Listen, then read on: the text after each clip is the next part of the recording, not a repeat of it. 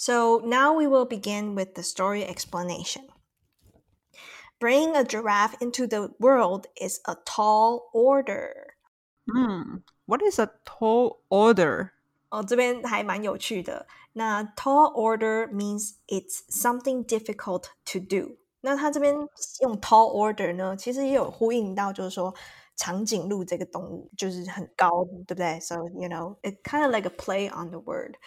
他就说哦，就是要生一只长颈鹿，其实是不是这么容易的事情。A tall order 就可以说 something difficult to do. Okay, that's cool.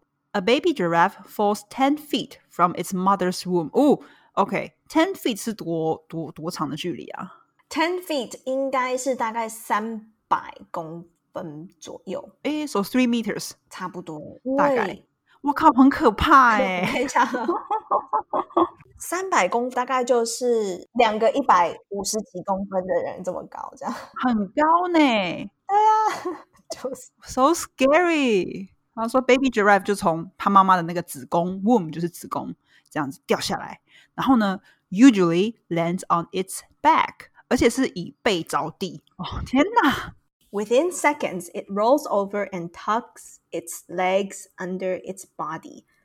就它一伸出来了的时候，在几秒内呢，它就可以像忍者一样，就是翻身，然后把脚就是塞在它的那个呃身体下面。From this position, it considers the world for the first time. 这个意思是说，就是从这个姿势呢。因为它是背着地嘛，所以这是小长颈鹿这样看世界。How they consider the world？他们他们可能那时候看世界有点 upside down and shakes off the birthing fluid。这个 birthing fluid 就是你知道小 baby 被生出来的时候都会有一些体液 from its eyes and ears，可能从眼睛啊，从耳朵。小 baby 人类小婴儿应该也有吧，对吧？身体就是会对，就是我我觉得就是他们 giraffe 比较可怜呐，就是小 baby 通常都是他们会医生会拿那个什么东西 suction 会把他们吸出来嘛，嗯，眼睛啊鼻子里面就是塞了很多 fluid 会把它吸出来，但是没有哎，就是 baby giraffe 要自己自己来，就是生出来都要自己来这样子。And then the mother giraffe rudely introduces its offspring to the reality of life。这句话蛮有趣哦，他说妈妈长颈鹿呢 rudely introduces 就是。rudely 有点像是粗鲁的介绍他的 offspring，就是后代，to the reality of life。对，就是告诉他说，OK，this、okay, is how it works in the real life. So the mother giraffe lowers her head long enough to take a quick look. Okay, now you can picture this, right? Okay, she lowers her long, long neck and then she positions herself. Okay, when you say someone position themselves，就是指说他们就定位的感觉，directly，而且它是就定位定向谁呢？Directly over her calf. Okay, what does calf here mean? Oh, so a calf is like 小长颈鹿或是小牛。还记得之前我们在那个 Instagram 都有分享了。 how do you say a baby goat? Yeah, so it's so strange. A baby goat, we call them kids，就是小朋友那个 kid k i d。还有另外一个是那个什么小袋鼠，Little Kangaroo 是 joey Strange，就 It doesn't make sense, right? So how did you remember this？我我记得就是都还蛮特别，但是都很可爱的名字，对，就没有什么逻辑去 memorize 它这样子。So she waits for about a minute, and then she does the most unreasonable thing。好，他就说他大概等个一分钟。然后呢，他就会做一件不可，就是完全没有逻辑的事情，unreasonable 不是没有逻辑。Which is she swings her long leg outward，她把她那个很长的腿就是把它摇晃出去，and then kicks her baby。哎，你没有看错，你没有听错，就是她踢她的小 baby。然后呢，so that the baby is sent sprawling head over heels。What does sent sprawling mean? So when you say you sent someone sprawling, it means 呃，他就是被把这个人撞个四脚朝天。But the word sprawling also means, um, for example, the weeds are growing everywhere. It's sprawling everywhere，就是蔓延的到处都是，所以这是有两个意思的。那后面呢？他讲说 head over heels，其实这个字也蛮常听到的哈。它有可能是呃跌倒，or wow you describe someone sometimes you know they fall in love head over heels， 从头到脚。对对对，就是 爱到不行这样子，爱到深处不可自拔的感觉。When the baby doesn't get up, the violent process is repeated over and over again。哇，真的是 My next life, I don't want to be a giraffe。就是我真的不要成为长颈鹿，好可怕。我觉得身为人类是很幸福的，对不对？就是刚生出来，然后妈妈还可以抱着你这样子，哪有人就是还就是对啊？我觉得 baby giraffe 好可怜哦。But that's their life, you know? OK，有点呼应到我们之前讲的那个 嗯 butterfly 那一集。可这个时候呢，you can't play God or nature, you just have to let it happen。这个 violence 是必经的过程。然后，so the struggle to get up is huge。然后。呃，他就讲说，哇，要爬起来这一个困难呢是非常非常大的。And as the baby calf grows tired, the mother kicks it again to stimulate its efforts。所以他，哎，他被踢到累了以后， 妈妈还是不停哎。对啊，哦，Oh my God！说，哎，By the way，这个 calf 呢，通常也有讲那个人的小腿的意思。你说你说，Oh，My calves are so sore，我小腿好酸，你也可以用这个词。所以它除了有小长颈鹿、小牛的意思，也有小腿的意思。So what does stimulate means？就是妈妈一直要刺激他，就是说哦，You know like don't give up and then stand up。OK，就是去刺激这个小长颈鹿 to try and try again. So at last, the baby giraffe stands for the first time on its wobbly legs. So what does wobbly mean? So wobbly means someone who cannot walk straight, you know, falling here and there. 那中文就是摇摇晃晃、摇摇摆摆的感觉。Sometimes you can say, "Oh, I just sat on a wobbly chair." 就是我刚刚坐到一个会摇的字，但它不是指摇椅，对不对？它只是说这个椅子不稳，是 wobbly。OK，那怎么说摇椅呢？我知道它有一个牌子叫 Lazy Boy。你现在突然问我，哎，我来查一下，Rocking Chair 啦。哦，有 Rocking Chair，哈哈哈。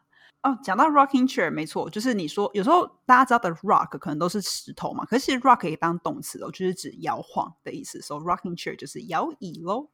没错，就是 I have to like rock the baby around.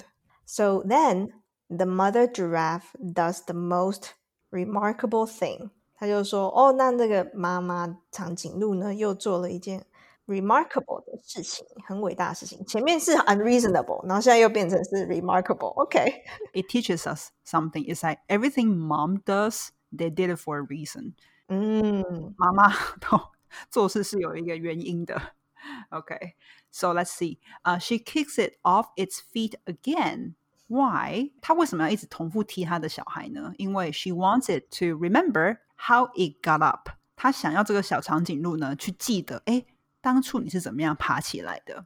嗯，所以他这边有点在讲的是说，他那个刚刚那个小长颈鹿已经跌，就是好不容易站起来了，然后呢，妈妈又把它踢倒，然后就是再踢它，就是让它再继续记得他刚刚是怎么站起来的。这样，哇，this is crazy。So in the wild, baby giraffes must be able to get up as quickly as possible to stay with the herd.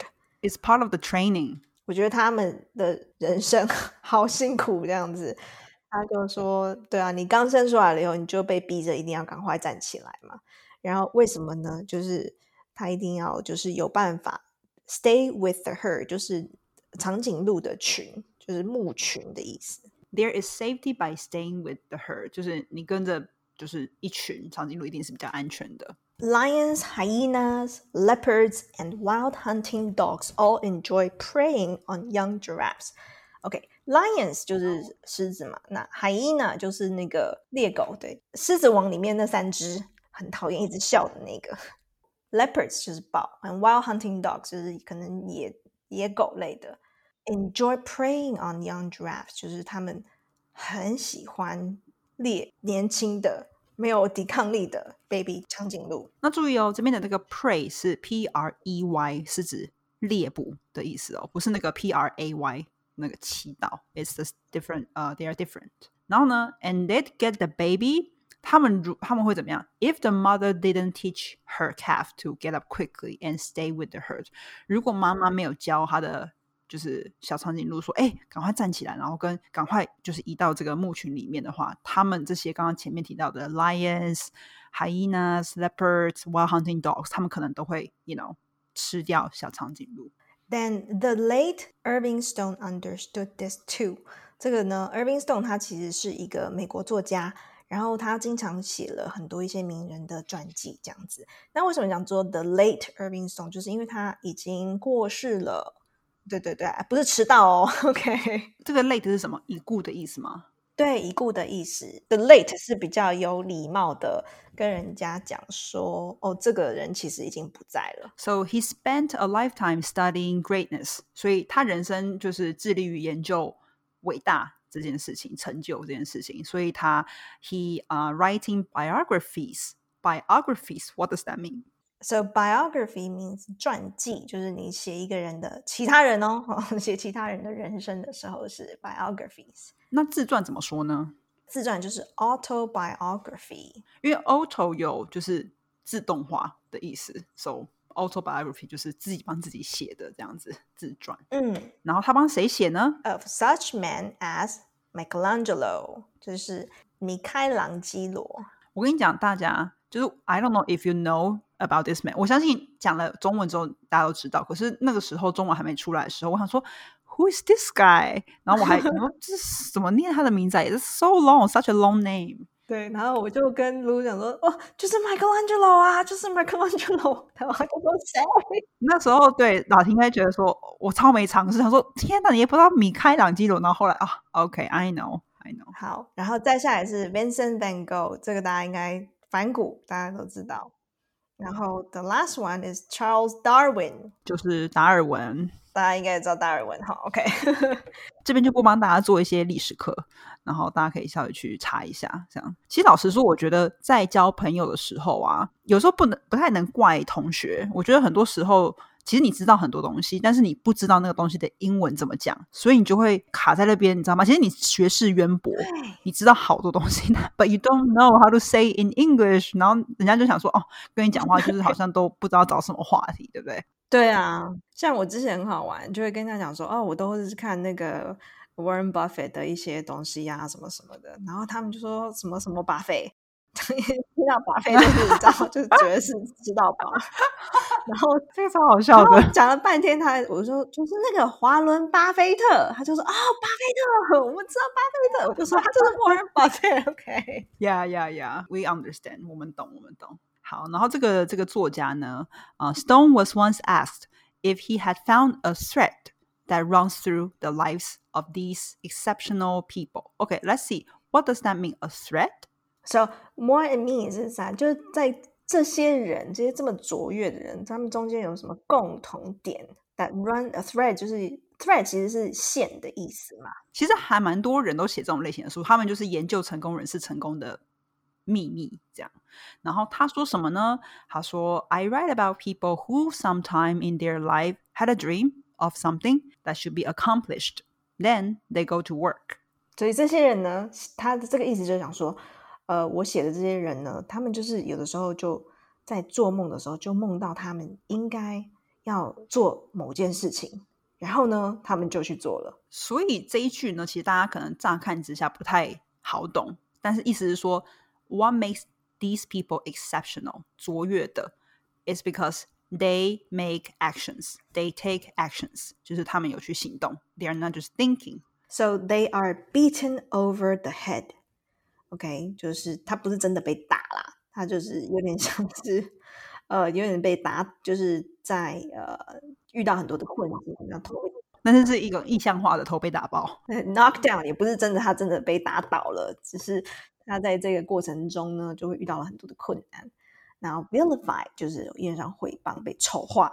And for years they get nowhere，就是哇，他可能好多年、好多年都完全没有任何的进展跟成就，就 nowhere。But every time they are knocked down, they stand up. 每次呢，他们被打击之后，他们又再度站起来。OK，it's、okay? like a little giraffe, right? Like a calf.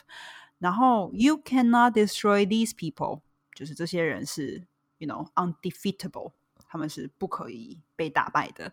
And at the end of their lives, they've accomplished some modest part of what they set out to do. Ooh, I really like this sentence. OK，那他们成就的其实是什么 some modest part. What does that mean? Modest part. So modest part 就是他不一定能够呃完全的实现他的梦想，但至少小部分。OK，some、okay? modest part 少部分，但 modest 也是谦虚、很客气的意思。但是他至少会小部分的会完成他们当时所愿的目标。嗯哼，Yeah。So 我觉得这边我的学到的比较是说，like you don't have to dream big, although everyone say dream big or whatever. 但是我觉得其实 you can just do your part and do it, um, really devote your life onto maybe one thing or a few things. It, they can be small, 但是 at the end of the day, and when you look back and you feel like, oh, you know, I actually contributed something to the society，不用很大的事情，小小的事情。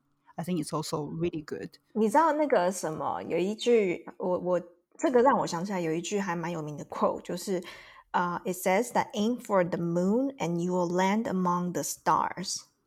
这其实是一首歌，他就说意思就是说，你可以，你当然可以，就是 dream big，你可以梦想可以很大，就是 but even if you miss，就是就算你没有真的完全达到，没有就是登入月球，但你至少会 land among the stars，就是你至少会在星星上头这样子。对哦，好美哦。We don't have to be Elon Musk, right？就是如果全世界每个人都是 Elon Musk，那等一下就是 It's like too much, right？就是我们也需要很多的，you know，妈妈们在地妈妈们，they devote so much more or even as much as Elon Musk，就是奉献的给小孩、给家庭的心力。So，其实这个这个 story 对我来讲啊，就是说大自然其实当然比我们的现实的社会还要再更残酷。我觉得残酷的方式可能有点不太一样，但 当我们在看这个故事的时候，就觉得天哪，这个长颈鹿妈妈也太狠心了吧！就是，但是呢，一定